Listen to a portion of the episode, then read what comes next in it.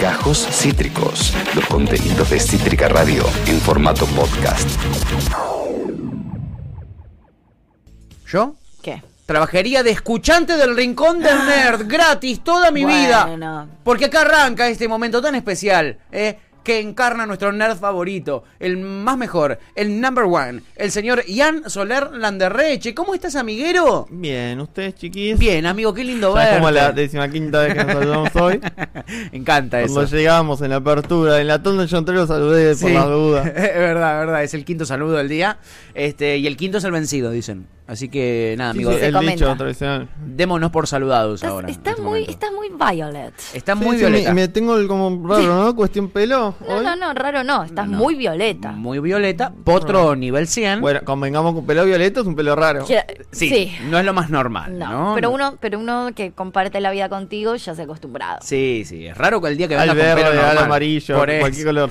El día que vengas eh, con tu pelo original vamos a decir, no, quiere color más loco, Sí, boludo. el- claro, el día que vengas con un Castaño oscuro. castaño, claro. Castaño oscuro me vuelvo loco, qué raro. Sí, nos va a pasar eso, Yanchor, nos va a pasar eso. Este, pero por suerte, eh, nos sorprende, hasta que venga con el pelo castaño oscuro, nos podemos sorprender con todas las columnas que nos viene trayendo. ¿Por qué te Sí. ¿Saben trajiste que otra? también que es raro? ¿Qué? Eh, ver una mujer protagonizando una película de superhéroes. Efectivamente. si hay algo raro. Ver una mujer protagonizando algo en lo la que vida. sea, sí. lo que sea.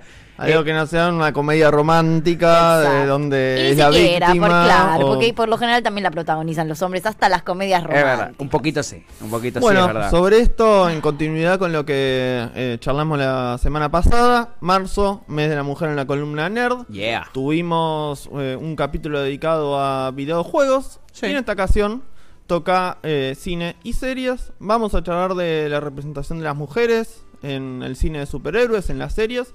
Para eso convocamos, como les adelantaba hace un ratito, a Ana Manson. Ana Manson es crítica de cine. Eh, la pueden escuchar, tiene podcast, tiene, la pueden buscar en las redes sociales. Escribe. Como arroba capitana. Bien. eh, Ah. Capitana Me Mardel. Me gusta. Me gusta, me Ay, gusta. se lo quiero robar. no, no podés ya. Es Dale. un gran Capitana Mardel. Mardel. Mardel. Ah, la Mar del amo. Plata. Arroba. Capitana Mardel, la pueden buscar en Twitter. Arroba Capitana, eh, no, en Instagram. Arroba Capitana en Twitter. La amo mucho. Eh, la van a encontrar. Sí. Que también es la propietaria de Libra Store. Para los que quieren todo lo que es muñequitos, llaveros, remera, bufanda, eh, medias, lo que vos quieras de loco. Harry Potter, de todo lo que es Marvel, de eh, todas las, las sagas estas icónicas que conocemos. Sí. Pueden conseguir en Libra Store eh, todo lo que quieran. Bien. Hoy la vamos a tener hablando de esto. Si quieren podemos ir al primer audio Dale. introductorio que es más o menos para irnos metiendo en esto, donde hablamos de el concepto, la introducción que hubo en los últimos años de las mujeres en el cine de superhéroes, si funciona como una agenda eh, y el tema de la premiación que viene acompañado siempre cuando hablamos del cine. En el 01 lo tenemos. Y, Claro. y no creo no creo que tenga que ver con una agenda, o sea, si bien esto lo potenció, si bien disparó como toda un- una serie de, procesos que, llevó a estos cambios, creo que tiene también que ver con cambios en la sociedad y el cine está reflejando eso. Eh, el cine está reflejando como toda esta estas movidas que se están dando del otro lado eh, y estas discusiones, estas discusiones que se están dando en la esfera pública de bueno, eh, la mujer eh, en otro en otro lugar, ¿no? O sea, no solo frente, no solo en la pantalla, sino detrás de cámaras. También ayer, sin ir más lejos, eh, se anunciaron las nominaciones a los Oscar y es la primera vez que tenemos dos mujeres directoras nominadas. Eh, me parece que no es ninguna casualidad, pero bueno, mientras sigamos hablando de primeras veces, ahí nos damos cuenta que todavía falta un montón. Clave. Bueno, acá nos daba un ejemplo, Tuti. No, no, que clave lo que está diciendo. De hecho, el año pasado, creo que fue o el anterior, con el tema de los Oscars, pasó algo muy loco, Sí. que es que había grandes películas de directoras, pero impresionantes, y ninguna directora estuvo nominada, y Natalie Portman, de hecho, se fue con un, fue con una tu- con una túnica eh, que tenía bordados todos los nombres de las directoras que estaban presentando de algún modo película en el Oscar, pero que no estaban nominadas como mejor directora. Películas de, o sea, Mujercitas, por ejemplo, de Greta Gerwig, no estuvo nominada Greta como mejor directora. Eso, eso es, es- nominado- es un papelón. Sí, o sea, sí, es un papelón. que normalmente se merecen muchos premios, pero le dan premios coyunturales como mejor maquillaje o Claro. mejor vestuario, que es los premios que tuvo Mujercitas el año pasado. Que, es, Claro. que es, un- es una vergüenza porque tiene un guion de la hostia, tiene una dirección increíble, tuvo unas actuaciones, la verdad, Grandes una críticas vergüenza. tuvo también. Entre, entre otras, entre muchas otras ejemplo, directoras, ¿no? claro. Es un solo ejemplo, pero bueno, como para graficarlo. Y Natalie Portman lo que hizo para homenajearla fue eso, fue vestida con una túnica que tenía bordados todos los nombres de las directoras que ni siquiera estaban nominadas, o sea, increíble. Increíble. Bueno, hablemos de Natalie Portman. Natalie Portman Sí. en el mundo de los superhéroes es un caso icónico. Sí. Eh, Natalie Portman En el mundo. eh, fue lo que se llama normalmente en las películas el interés romántico, el interés amoroso de Thor Sí. en eh, Thor 1 y su continuación que es Thor Un Mundo Oscuro. Sí. Eh, y ya no quiso... No. Sí, estoy bien. Eh, Estoy, estoy pensando... Opa. No, ahí está. Me estoy mareando con, con las películas. Sí. Ahí, perdonen, gente linda. Sí, sí. Le ofrecieron a Patty Jenkins, Patty Jenkins, eh, una directora de cine muy prestigiosa, tiene grandes películas, Sí. dirigir Thor 2. Sí. ¿Quién la trajo? Natalie Portman la propuso. Le dijo, yo quiero que esta película la dirija una mujer que haya más directoras, en consonancia con lo que nos contaba Tuti hace unos minutos. Le, la aceptaron en un principio a Patty a Jenkins, se dio la noticia a la prensa de que le iba a dirigir y después de un par de meses no quiso dirigir, eh, no, no le dejaron dirigir la película desde Marvel. Sí. Mira. Siempre se la se evidenció y Natalie Portman salió y lo dijo en los medios de comunicación que era por ser mujer, Mirá. simplemente por ese hecho. Natalie Portman a partir de ese hecho se aleja de la saga de Thor y deja de protagonizar el papel de Jane Foster, que era eh, la- el interés amoroso de Thor en las primeras películas. Mirá, no, Mirá, no tenía nu- esa data, ¿eh? No, nunca había visto Thor y no sabía que Natalie Portman actuaba Bueno, en películas. a partir de una nueva perspectiva que toma Marvel en los últimos años de incorporar superheroínas eh, femeninas, Sí. Natalie Portman decide volver a la saga de Thor, pero en este caso Natalie Portman en la próxima película de Thor, que Thor 4 Love and Thunder, va a volver como protagonista. Ah. Vo- Volvió bajo esa condición, va a ser protagonista y va a ser La amo. eh, la Yo que vuelvo va a si soy la protagonista. ¿Quién pudiera? Soy una ¿Quién reina, se pudiera la reaplicó a todo. Te Va a amamos, volver, pero eh, claramente en lugar de Thor. Ella va a ser la nueva Thor. Se va eh, Chris Hemsworth, que es el actual Thor, va, va a ceder el martillo, Sí. Eh, de la misma manera que ya lo hizo eh, Robert Downey Jr. con su personaje de Iron Man, Sí. o lo hizo Chris Evans con su personaje de del Capitán América. Bueno, en este caso le, le toca hacer el martillo a Thor y lo va a tomar Jane Foster, protagonizado por, por esta actriz. Muy loco, no tenía ni idea de toda esta data y, y me sorprende un montón, me sorprende un montón. Y me encanta. A eso se refería este, nuestra capitana Mardel eh, en, lo- en la referencia que hacía en la. Qué ganas de la- llamarme Ana y vivir en Mar del Plata, que tengo ahora. La- ya. Te salió Bueno, mal. Si quieren podemos ir a seguir escuchando a Ana. Sí, Claro. En el 02 nos cuenta un poquito, ahí hablamos de, de cine en general, puntualmente el cine de superhéroes y las mujeres. A ver. eh, eh, dentro del género, dentro de la fantasía, la ciencia ficción, que son por ahí todas las cosas que en donde yo más me muevo y que más me gustan. Creo que es el ejemplo más claro es el de las superheroínas, ¿no? Que eh, hasta hace poco no, no teníamos directamente, no había una película protagonizada por una mujer en, en este, en este género. No había, había más de 10 adaptaciones de Batman y Superman juntos y no había ninguna de la Mujer Maravilla. Había 20 películas del universo cinematográfico de Marvel y absolutamente ninguna protagonizada por una mujer. Más de 12 años de construir todo este universo y recién con Capitana Marvel hace un par de años eh, se le da por primera vez protagonismo a una mujer. Y no solo eso, sino que también se pone a una directora detrás de cámara, eh, en el caso de, bueno, eh, Anna Boden y Ryan Fleck que trabajaron juntos y ahora eh, en el caso de Nicky Caro para la película de Black Widow y en el caso de Chloe Zhao para Eternals que justamente es una de las directoras nominadas al Oscar. Claro. Por eso te digo que no es casualidad que todos estos cambios eh, se están dando juntos muy de golpe, pero son parte de un proceso muy largo y un proceso que refleja cambios de este lado también. Bien, ahí nos contaba tres casos puntuales. El de Capitana eh, Marvel, que tuvo eh, pro- eh, lugar protagónico eh, una mujer, Sí. delante y detrás de cámara, también en la dirección. En el caso de Capitana Marvel era una dirección compartida, pero finalmente hubo una mujer dirigiendo, cosa que ya era extraño. O sea, tuvimos 21 películas de Marvel y no tuvimos un chabón. ni protagonizando, ni dirigiendo, ni guionando. Una ni mina, una mina. Todos chabones. Eh, eh, Todos perdóname. chongos. Todos claro. Eh, era increíble. Es verdad. Este Cuando hace el cosas. recuento, de verdad, tuvimos 10 películas de Superman, 10 películas de Batman, una con Batman por- contra por- Superman. Para tirar por la cabeza. tuvimos. Igual Sí. también qué loco que, o sea, que recién hoy haga ruido, ¿viste? Como, no sé si hace tres años nadie se cuestionaba que había 10 películas de Superman y no había eh, ninguna de la Mujer Maravilla, cuando la Mujer Maravilla es un personaje que existe hace un montón de tiempo. No, Ahora es- nadie le llamaba la atención, ¿entendés? Y me parece que está bueno, hay un montón de gente que dice, bueno, porque es moda, porque es lo que ahora vende. No, no es lo que ahora vende, es lo que nosotras también estamos obligando a que ahora venda. El feminismo no es moda, sino es un movimiento que nosotras estamos avanzando y que no, no les dejamos escapatoria. A mí no me importa si les va bien, si les va mal, si hacen guita o no. Lo que me importa es que empiecen a ve- que Claro. empecemos a tener esos lugares.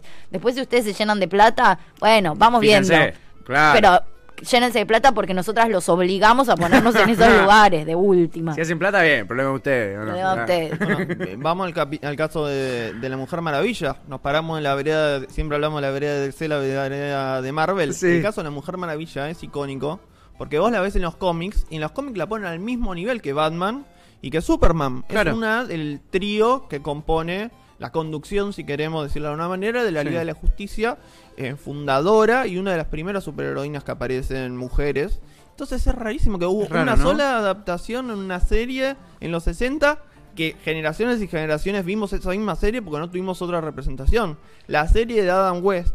Sí, es de rarísimo, Batman. chicas, igual. Hashtag patriarcado, hashtag el No, mundo pero, en el que pero- vivimos. pero entendés el concepto, ¿por qué dice que él es raro? Porque en cómics sí había un montón y se le da un protagonismo muy fuerte. Pero, Pero- en las pelis no, eso es lo que está diciendo. Eso sí es raro. O sea, si vos lo mirás desde afuera, decir, le tenés que explicarte un marciano. Si no, mirá, Eso, ¿me entendés? le- No es que no vende ni nada, eso es lo que dice. Este tuvo 10 películas, este tuvo 10 Claro. películas, este tuvo una serie en los 60. Y algo no cierra. Exacto, exactamente. Sí, igual hay un, hay un cómic que es un chongo dibujando a una mujer. O sea, el cómic es el chongo dibujando a la mujer. La película implica que haya una mujer de verdad con la que vos te tenés que vincular para que esa mujer protagonice la película, a la que le tenés que pagar y dar. O sea, como esos Por son eso los no lo lugares. hacen. Exacto. Claro. O sea, el cómic no deja de. O sea, está bien, la protagonista era una mujer, pero es un tipo dibujándola. Claro. Donde en realidad la mujer no tiene ningún rol más que el de ser un dibujo hecho por un chabón. La semana Ponerte de viene- protagonista como mujer en una película implica un, que la mujer tenga un rol eh, real en, en, en esa película. Entonces, bueno, a nadie le gusta. A nadie le gusta eh, pasar tanto tiempo con nosotras. La semana que viene eh, vamos a convocar eh, en, esta misma consonancia a una dibujanta de cómics sí. para charlar un poquitito sobre mujeres y cómics. Que podemos profundizar. Pero Ana también eh, profundizó en este caso en las películas y el eh, quiebre que fue en el mundo de los superhéroes la llegada de la película de, de la Mujer Maravilla. A ver, el ah. 03. Ah, em, lo de La Mujer Maravilla fue paradigmático también. O sea, Patty Jenkins, la, directora, había dejado Marvel en su momento justamente porque no le daban la, libertad creativa que, ella quería. Y, y, bueno, se pasa a DC, se pasa a Warner, tiene la posibilidad de hacer esta película, la película de la Mujer Maravilla, que es un ícono para varias generaciones, y que cuando te lo pones a pensar, en verdad, es medio inverosímil, ¿viste? Decís, ¿cómo puede ser que no hubiera una película de Mujer Maravilla? ¿Cómo puede ser que la única adaptación live action a la pantalla hubiera sido la serie de los 60? Eh, en más de 50 años no, a nadie se le ocurrió llevarla a la pantalla. Bueno, acá Justamente eso que decías, ¿no? En esto que seguíamos. Sí. Y ahí me interesa, si quieren, le pegamos eh, derecho en el 04. Sí. Nos cruzamos a la otra vereda. Y el quiebre, en el caso de, de Marvel, fue la Capitana América. Eh, no, no es, es raro que ella haya decidido su usuario, digamos, en base a esto, porque es un quiebre en la lucha de las mujeres en el mundo del cine. Eh, también alentado, empujado por el gran éxito que fue ma- eh, La Mujer Maravilla. Claro. No sé, es contrafáctico eh, pensarlo así, pero cuán posible hubiera sido Capitán América sin haber tenido antes el estreno de La Mujer Maravilla. Escuchamos en el 04 a, Creo a que Ana Manson. tratar de entender esto, es- eh, qué les pasa por la cabeza, es un proceso muy complejo, pero, pero les daba bronca también que hubiera una protagonista femenina que se Ah, que no estuviera sexualizado su traje, eh, Claro. lo sentían como que era un panfleto feminista, ¿entendés? Y, y como te digo, para mí no forma parte de una agenda, sino forma parte de eh, acompañar los cambios que están sucediendo en el mundo. Tampoco me parece que la elección de Brie Larson sea casual. Eh, elegir una actriz feminista, una actriz activista que es tan, eh, en ese sentido, tan abierta, tiene que ver un poco con esto. Tampoco podemos olvidar que es una ganadora del Oscar. Digo, tiene un montón de méritos para estar ahí. Y sin embargo, esta gente, este sector del fandom, como vos decís, se la agarró con ella y quiso boicotear la película. Bueno, por supuesto que no pudieron, pero ya, este es un caso paradigmático, pero ya había habido otros. Eh, un par de años antes había pasado algo muy parecido con eh, Cazafantasmas, cuando hicieron la versión femenina, que también, viste, hubo como todo un boicot de no, no puede ser, eh, ¿cómo, ¿cómo me van a arruinar así la infancia? Viste, esta frase que se escucha tanto y que es tan ridícula.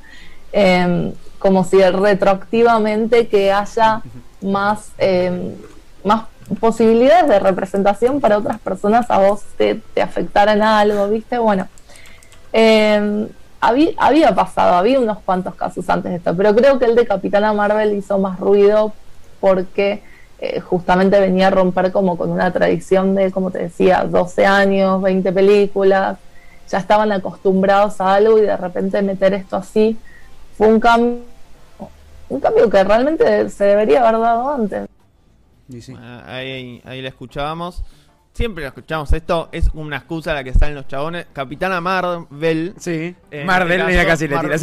Marvel, eh, fue un caso que vos veías hordas y hordas de gente en Twitter. Sí. Digamos, esa gente que son pocos, pero se Hacen ruido. un montón. sí, sí, sí. Eh, pero detestando, pidiendo que boicoteen esa película porque no es nada más que una estrategia para vender más, para ser políticamente correctos, un montón de palabras que se dicen con un montón de obras artísticas eh, o, en este caso, más comerciales, cuando quieren empezar a incluir de a poco, digamos, mujeres. En el caso de Capitana América, tuvo una directora mujer, tuvo guionista y eligieron a Brie Larson, la ganadora del Oscar, pero que constantemente eh, lucha por la igualdad de las mujeres. Que si en una entrevista se plantaban y al chabón le preguntaban por una cuestión de la actuación y a ella por el vestido que usaba, que normalmente lo que pasa en las entrevistas, que a las mujeres le preguntan de Sí, ropa y, sí, de, y del perfumes, y a los chabones le preguntan de, ¿Cómo compusiste el personaje? ¿Y vos dónde compraste esa, esa blusa? Y, y ella, Brie Larson, en esos casos se te planta, te pone cara de orto y te contesta. Claro. Y claro, esa, esa cuestión de contestar, que se ve en la obligación que un chabón si lo hace no llama la atención. De hecho, Robert Downey Jr., que es el protagonista de Iron Man y que todos lo aman, se dice que tiene un carácter de mierda en los sets. Sí, sí. Eh, en el caso de Brie Larson, molestó cuando era mucho más justificado lo de Brie Larson porque se paraba frente a injusticias, no por caprichoso. Claro, no de caprichosa falopera. Bueno, es, la historia, eh, o sea, es la historia de la vida, digo, ¿no? Eh, Claro. Siempre la, la bruja, si, si sos mujer, sos caprichosa, sos insoportable, sos bruja, y si sos chabón, sos... eh, ah, mira qué personalidad, muy bien. Claro, ¿entendés? Si tenés un montón de autoridad. Eso es tremendo. Y también le pasó algo muy parecido, me parece. No me acuerdo si había sido una película de superhéroes, pero estoy segura que sí. eh, con Scarlett Johansson, que también, como que estaba, estaba encima, eh, al- lado del- de, uno de los protagonistas también de la peli, que era chabón. Eh, creo que fue en, en- no en Los Cuatro Fantásticos, porque ahí no está. mm, No, en Black Widow. en Black Ah, Widow. Black Claro. Widow. Estaba con el protagonista al lado, que a él le hacían como todas preguntas del personaje y ella le hicieron como una pregunta re sexual, que nada que ver, como de la ropa, qué Perdóname, sé yo. ya, ya es eh, Iron Man 3. Iron, Iron Man Man 3, ah, Y mirá. ella, dos pero lo paró en seco y le dijo, ¿qué? O sea, le dijo, ¿qué me estás preguntando? O sea, ¿qué? De- y, le, y le dijo, ¿desde cuándo se volvió normal eh, hacer estas preguntas? Claro. O sea, ¿qué te hace pensar que estás avalado para preguntarme esta estupidez? Como lo dejó re de cara el chabón, pero la verdad que es impresionante. Bueno, el caso, el caso de Black Widow, como nos contaba ahí hace unos audios Ana, Sí. también es un caso muy particular porque Black Widow es una superhéroe súper querida que aparece en la primera fase. Pueden volver a la columna si quieren buscar en YouTube cuando hablamos de la fase de Marvel. La primera fase, o sea, estamos hablando del 2010, ya aparece el, capita el personaje de eh, Black Widow, ¿no? Esta superheroína eh, rusa, Sí. perdida, bla, bla, bla. Se la quiere un montón. Es una de las protagonistas, eh, o sea, una del grupo protagónico de Avengers. Y desde esa época se viene pidiendo desde un gran sector del fandom, que me incluyo, Sí. eh, que tenga su propia película, como la tuvo el Capitán América, Claro, como la tuvo Hulk, como la tuvo. Thor, como la tuvo Claro. Iron Man. Y se tuvo que esperar a que le vaya bien a la Mujer Maravilla, que le vaya bien a la Capitana América para recién ahora, cuando ya mataron al personaje, alerta spoiler, que le den su propia película. O sea, le están dando película a alguien que claramente no va a tener Que una después no va a seguir, porque el personaje claro. está muerto. Claro. Bueno, lo mismo, perdón, ¿eh? lo mismo pasa en X-Men con Dark Phoenix. ¿Mm? Es como medio lo mismo. Sí, sí, sí. Medio que, ay, sí, bueno, le hacen una película protagónica, que además también, digamos esto, ¿no? Le hacen una, una película protagónica a Dark Phoenix más que nada porque la actriz vendía mucho porque Claro. salía de Game of Thrones. Claro, claro. No, no poniendo el foco en la importancia del personaje, que igual obviamente lo tiene, pues en la, en la trilogía principal de X-Men, Dark Phoenix es un, en realidad, eh, sí, Jean Grey es un personaje recontra importante que vuelve a darle valor después en, en esta otra saga. Pero lo mismo, medio que muere. O sea, no va a haber una segunda parte, No, como que ya claro, está, ya adiós. Y con la Tipo, venta se evapora. de, de Fox a Disney, estamos Meh. confirmados que no va a haber una Claro, eso. ya está confirmadísimo. Una porquería. Bueno, Olvídate. eh, escuchando a Ana eh, el otro día durante la entrevista me puse a pensar yo, ¿no? Sí. Bueno, nos nombra de que no hubo una adaptación de, de La Mujer Maravilla eh, ni de heroínas en general que protagonicen películas. Lo que sí tuvimos fue adaptaciones en otros papeles, en villanas Claro. o en lo que se llama antihéroes, que Sí. son estas personas superpoderosas que tienen superpoderes que hacen cosas buenas, pero no por causas buenas, sino por conveniencia. ¿No? Por ejemplo, Deadpool sería un antihéroe. Claro. Eh, Wolverine en la saga de X-Men no se lo muestra tanto, pero en las películas individuales y en los cómics se lo ve como un antihéroe. Sí, es verdad. Y otro antihéroe es eh, Catwoman. Ah, Catwoman super- son esos personajes que no son filántropas, no hacen el bien por, Por hacer el bien. porque les conviene o porque eh, lateralmente Consiguen un su- lo que beneficio su o algo. camino le hacen bien a alguien, pero realmente no es su interés. Bien. Caso de Catwoman, la tuvimos, una representación en, el- en la década del 2000. No recuerdo Halle Berry, el ¿no era en Sí. Batman? Eh, Eh, Halle Berry. Halle es la, la que la protagoniza, tiene su película individual. Dijimos, Sí. bueno, una mina protagonizando una película de superhéroes, Catwoman, buenísima. Un quiebre en las películas de superhéroes es cuando se encuentra con el personaje, que es cuando sale la primera vez con su traje. En. Catwoman, eh, le pido a Lucía que lo muestre, vemos la primera eh, presentación del personaje de Catwoman en la película. A ver, vamos a verlo. Ahí eh, lo, lo está poniendo porque es uno de los que estaba por afuera, perdón, Lu, Ah, bien. le bien, pido bien. perdón Le, al aire. le pateamos un penal, le pateamos un penal. mía. No pasa nada. A ver. ¿Qué te parece esto, Tuti? Un superhéroe. Vos tenés que salir a, a pelear contra el crimen, gente con armas. Y ¿te en vestís taco así? me la veo medio complicada. Tenés que tener mucha habilidad. Le da mérito. Claro, no. Eh, es un plano del culo. La gente que no nos está viendo en este momento es un plano del culo, plano secuencia del culo y ahora es un plano secuencia de las tetas.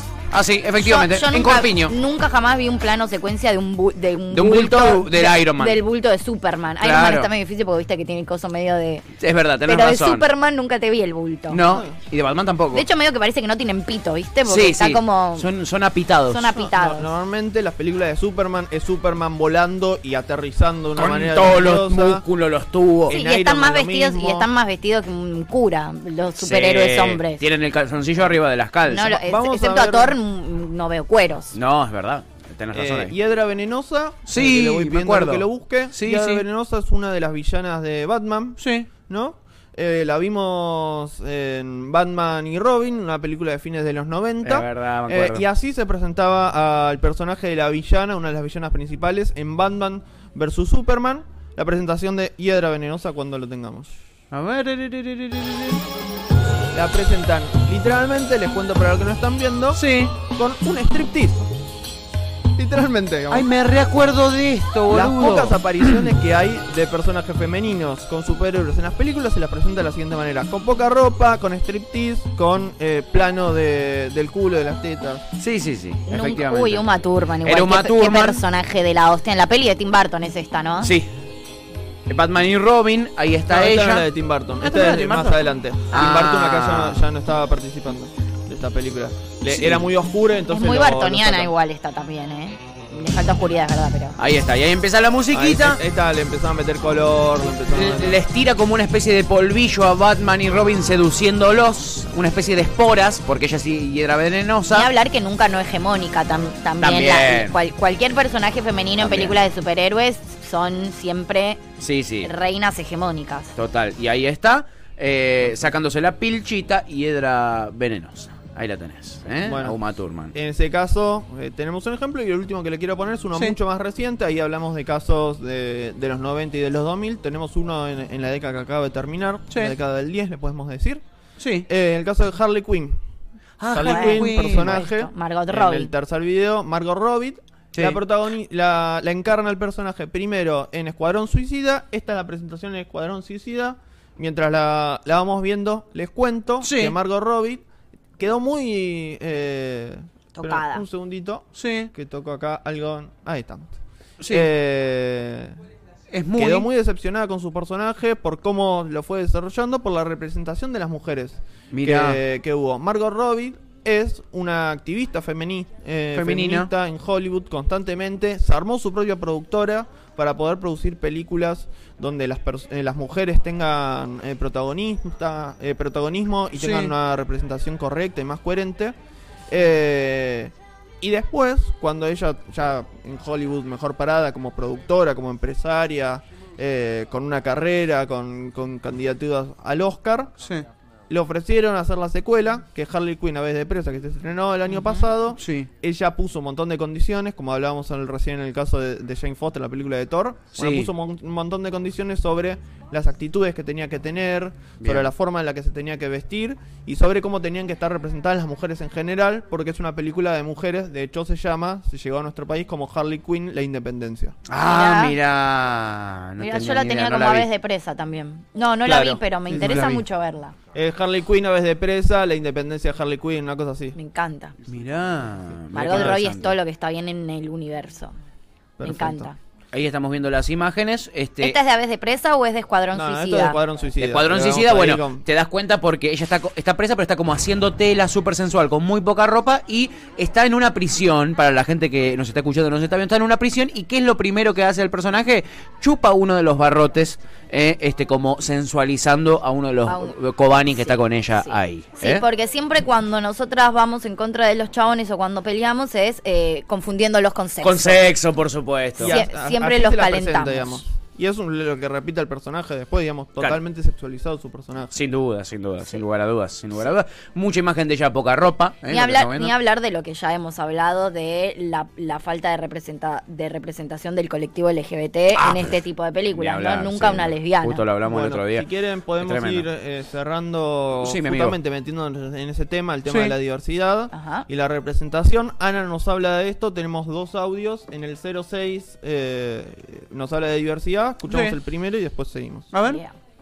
Ahí, eh, perdón, eh, le, le estoy volviendo localú porque voy, Nuestra vengo, si directora ustedes de ven la cámara. lista y ven el orden que lo pedí, van a decir, sí, sí, Ah, claro, y es un boludo. poquito difícil que te sigan. Lo ¿no? escuchamos. un cambio de paradigmas que también se está dando eh, por ahí por fuera del mainstream o por fuera de, como vos decías, el, el género familiar, el, el apto a todo público, porque de alguna manera todavía hay un sector muy conservador que eh, hace mucha presión sobre eso. Pero, pero sí, yo creo que el cambio se viene dando también, como decíamos, paulatinamente, lento, eh, pero firme y, y de a poco se empieza a mostrar. A ver, hoy en día se muestra como un avance que una película de Disney como, no sé, Buscando a Dory tenga una pareja de lesbianas en pantalla. Y en verdad eh, es ridículo porque es una aparición de dos segundos que no representa a nadie y, que no tiene nada que ver con nada. Pero bueno, de a poco, digo, se, se va como, se va metiendo también en este, en este género, en el género familiar, en las películas de animación va reflejando un poco en el mundo en el que vivimos, porque mm, por más, eh, por más tradicionalista, por más conservador que seas, el cine de vuelta tiene que reflejar el mundo en el que vivimos. O sea, no se puede quedar en el tiempo eh, y hacer ojos ciegos ante una realidad. Y bueno, por suerte creo que en otros aspectos está cambiando. Y de a poquito, eh, estudios más tradicionales como Disney también pueden sonar a cambios que, como te digo, son, vos lo ves y decís, dale, pleno siglo XXI es ridículo que me digas que esto es representación. Ahí, ahí nos decía, nos ponía el Sí, cambio de, sí. ejemplo- de, de Buscando a Dory. Después yo me acordé, estuvimos charlando el ejemplo de eh, un beso lésbico que se ve durante literalmente un segundo y medio, literalmente, Claro. pues lo calculamos. Eh, al final de Star Wars 8, Es ahí mortal. vemos un beso lésbico, que en realidad es una, eh, una extraterrestre y, y una humana sería. Dándose un piquito. Pero bueno, te podemos considerar como un beso lésbico si, si queremos. Eh, y así hay Porque las lesbianas son extraterrestres. Exacto. Y los negros son perros Y los o algún negros son animal. perros. Eh, sí, y esto de también, ¿no? Lo que dice, la verdad no representa a nadie. Como la verdad que me digas, ay, mi- mirá, te puse una le- un, pe- un pez lesbiano. Como pa- para introducir. eh, Parece joda, ¿no? Para Para- introducir el concepto lésbico, que no es un concepto, ¿no? En una película eh, de familia. Pero la representatividad no existe, o sea, siempre es forzada. Siempre es como para, tipo, el- el- la palmadita en el hombro, ¿viste? Ay, mirá, como no jodas más, Claro. ahí la representación que tenés, pero no existe, digo, naturalmente. Y, y pasa, digo, la- las películas ya es otro extremo, pero siempre también hablamos un poco de lo que es publicidad. Y vos nunca ves, digo, en todas las... Hay 250 publicidades, lo que sea, siempre familia. Nunca existe una familia que no sea eh, tipo. No existe un- No. una propaganda de papas fritas donde las, hay, hay dos madres o donde Sí. hay dos padres. No existe eso. Entonces es muy difícil desde ahí también. No hay una representatividad. Y la verdad es que vos me digas que porque pones dos pescados eh, que son lesbianas, cuatro segundos en una película infantil es que estás introduciendo esa idea. O que, bueno, listo, ahí ya- que, que abiertos de mente que somos. Y yo a los cuatro años veo dos pecadas mujeres y no, me, no identifico eh, diversidad ahí. Disculpa, hoy tampoco la identifico. No, hoy tampoco. Ahí menos. Claro. No, claramente no. Yo sigo teniendo mis esperanzas tanto en el personaje de Billy, el que nombraba el otro día de WandaVision, Sí. el hijo de Wanda eh, Wiccan, es el nombre de superhéroe, tiene una historia que, que atraviesa directamente su Sí, sexualidad. igual menos Sí. medio lo mismo, ¿no? Como que también te ponen la bandera del orgullo y ya te ya creen que son revolucionarios porque te clavaron ahí de fondo la bandera del orgullo. Listo, si, ya está. Si la viste bien, sacamos la culpa. Si, si te diste cuenta que en esta toma apareció la bandera del orgullo cuatro segundos, bien. Bien por vos. Tipo, si pusiste pausa justo, bien, pero rari. Por eso tengo mi experiencia. Ahora se supone que va a volver y volvería con 15 años. No sabemos bien en cuál de las películas, pero todo dice que va a volver porque fue un gran personaje. Mira. Esperemos que vuelva con esa característica y no se haga Y lo no, boludo. claro, claro. Y otra, otro personaje que directamente nace, lo vamos a charlar más la semana que viene, pero directamente nace en una dimensión aparte donde solo hay mujeres y lesbianas. Sí. El mundo perfecto de, de algunas. Sí. Eh, What? y después descubre no que me- tiene superpoderes. Uno de sus superpoderes es moverse voluntariamente de dimensión en dimensión. Y en un momento aparece en la nuestra. Ah, es, eh, eh, es América Chávez. Ah. Esta, que también, aparte de ser lesbiana, es latina. Sí. Que como cumple dos. Do- do- Tiene dos- dos, dos dos. check. Metieron a latina y un poquito negra y ya medio que los, nos sacamos encima y ya no jodan más. Bueno, Esa- algún día igual podemos no bardear tanto y hablar de cosas que sí introducen muy bien esas temáticas, como por ejemplo, y que tiene que ver con el universo eh, cómic y qué sé yo, que es Riverdale, por ejemplo. En Riverdale hay una bocha de diversidad muy, muy bien puesta, Mira muy bien desconozco. incorporada, con hermosas historias de lesbianas. Bien. Me- nada, eso, es todo lo que voy a decir. Me gusta. Bueno, si quieren, hay un ejemplo esperanzador que nos da Ana en el siguiente video. Seguimos en el 06, seguimos hablando de diversidad. Bien. Pero bueno, de vuelta, de a poco, a paso firme. eh, sin ir más lejos, en su última película animada, en, en Raya y el último dragón, sacaron por completo el tema del romance heterosexual y ya incluso la, la actriz Kelly Marie Tran que le da la voz a, la princesa, la protagonista, dijo, para mí puede ser interpretada como la primera princesa queer de Disney. Y, y se abrió el debate por lo menos, y eso está buenísimo. Pero decir, bueno, ok, están saliendo un poco de esos moldes, eh, están saliendo de, de esas ideas tan retrógradas y, y de a poquito empezar, empezando a abrirse al mundo y empezando a representar este, otras formas de ver el mundo que, como te digo, hace mucha falta porque en verdad todos, y sobre todo los más chicos, deberían verse reflejados en la pantalla, ¿no? Sin duda. Bueno, verse reflejados. Esperemos ahora aparezca América Chávez en pantalla y poder vernos reflejados unos cuantos. Ya la prometieron, ya la confirmaron. Salió el mismísimo Kevin Feige, que es un dios, es decir, va a estar. Bien. No vi, pero me comprometo a ver. Esperemos eh, que a los cinco minutos de la peli no se, no se convierta en un perrito, se convierta en, en algo así, ¿no? Sí. Me No. comprometo a ver Raya y el Dragón y bueno, traerles a ver mi opinión sobre esto. Genial. Eh, y para los que quieran escucharlo, Sí, la- amigo. es un poco más extensa la entrevista a lo que estuvimos escuchando con Ana Manson. Sí. La vamos a ir ahí en Twitter, en Instagram, en Bien. YouTube, va a ir apareciendo Hermoso. la entrevista completa. De la misma manera que está la que tuvimos la semana pasada con Jimena, también ahí publicadita. Qué, temón, amigo. Sí, la Qué rompiste columna. amigo. Mil gracias a Ana también por la participación. ¿eh? Repetimos, arroba Capitana Mardel, la pueden Sí. buscar en, imposible en olvidarse. Instagram, y Capitana en Twitter. Espectacular, le mandamos un abrazo a nuestra capitana Mardel, eh, una genia, gracias por haberse copado con nosotros y a Ian Soler que nos trajiste alta columna, amiguito, Sí, amigo. genio, Gracias, genio, un placer, un placer tenerte como columnista. 12 y 13, vamos con un temardo eh, y después una tandita porque de algo hay que comer en esta vida, algo de guita hay que hacer No en se una... puede vivir de mate. Eh, la consigna de hoy era de que laburarías gratis. Nosotros gratis no laburamos, chiquis, no laburamos. Así que algo hay que comer, ¿eh? Este, y, Y y más nada. o menos. Y o menos. Acabas de escuchar Gajos Cítricos. Encontrá los contenidos de Cítrica Radio en formato podcast en Spotify, YouTube o en nuestra página web.